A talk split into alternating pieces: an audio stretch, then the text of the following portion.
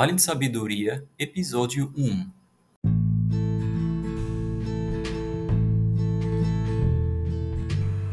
Como entender o mistério do sofrimento? O sofrimento é parte da experiência humana universal, mas é algo difícil para compreendermos.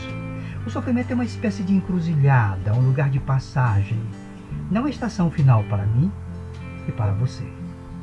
É na oração onde o sofrimento encontra sentido e, com a graça de Deus, esse sofrimento poderá, no futuro, ser recordado com ação de graças. Na oração do apóstolo Paulo, no livro de 2 aos Coríntios, capítulo 1, versículo 3 a 11, podemos encontrar três razões que o apóstolo nos dá para nos ajudar a entender o mistério do sofrimento.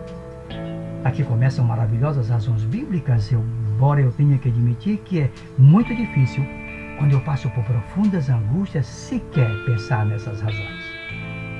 Vejamos, por favor, versículo 3, termina dizendo: o Deus de toda consolação.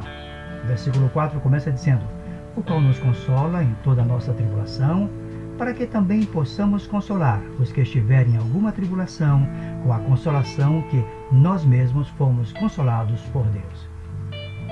A primeira razão do sofrimento é, portanto, para que possamos também consolar os que estiverem em qualquer tribulação. É como uma reação em cadeia. Eu passo por sofrimentos.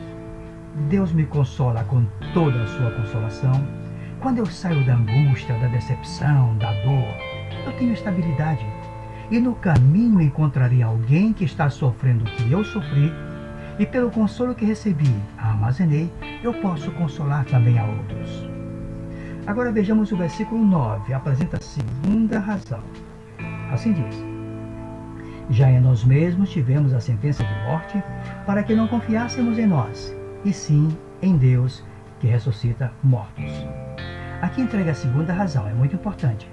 Deus permite o sofrimento para que não confiássemos em nós mesmos, mas em Deus, que ressuscita mortos. Uma coisa é citarmos de memória Provérbios 3, 5 e 6. Outra coisa é viver esta realidade. Quando diz: Confia no Senhor de todo o teu coração e não te estribes no teu próprio entendimento. Reconhece-o em todos os teus caminhos e ele endireitará as tuas veredas.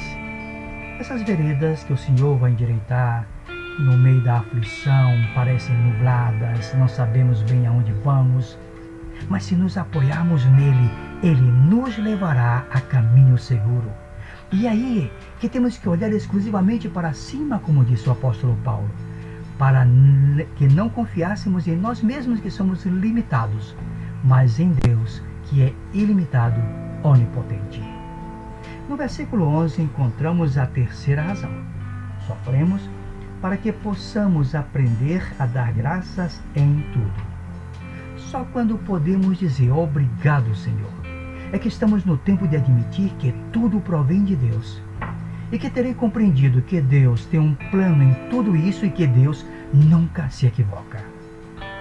Bom, agora deixe-me sugerir três pensamentos para que você possa aplicá-los frente ao sofrimento.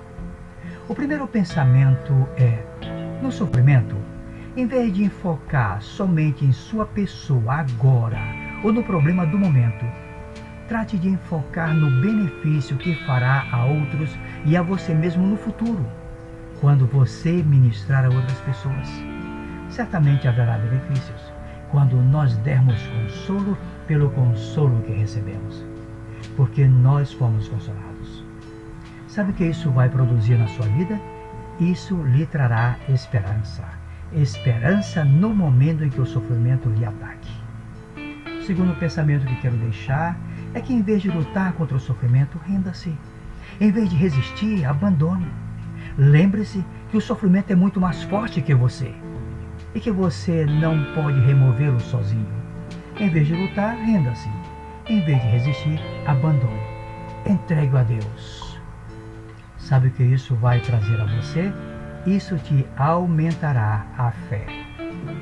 O terceiro pensamento é que ainda que o vingar-se pareça ter muito mais sentido para nós nesse momento do sofrimento, tratemos de dar graças a Deus em tudo. ainda que tratasse de rebelar-se contra Deus, ou contra aquele que está trazendo o sofrimento, aparentemente tenha muito mais sentido e não entendemos o que Deus faz, Deus é Deus e nós humanos. Sabe o que isso vai trazer a você? Isso lhe trará paz. Pois é, isto é tudo o que necessitamos no momento do sofrimento: esperança, fé e paz. Esperança que vem quando penso no ministério que terei no futuro Fé que virá quando deixo de resistir minha própria força e ponho nas mãos de Deus e tenho que esperar nele. E paz quando posso dizer: Senhor, tu lutas por mim, tu segues nesta batalha.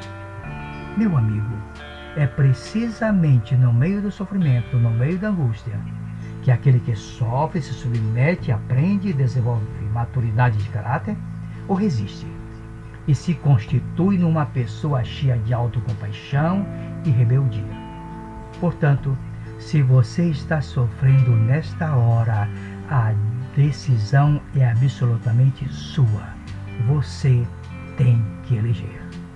Lembre-se, Deus é Deus e nós humanos.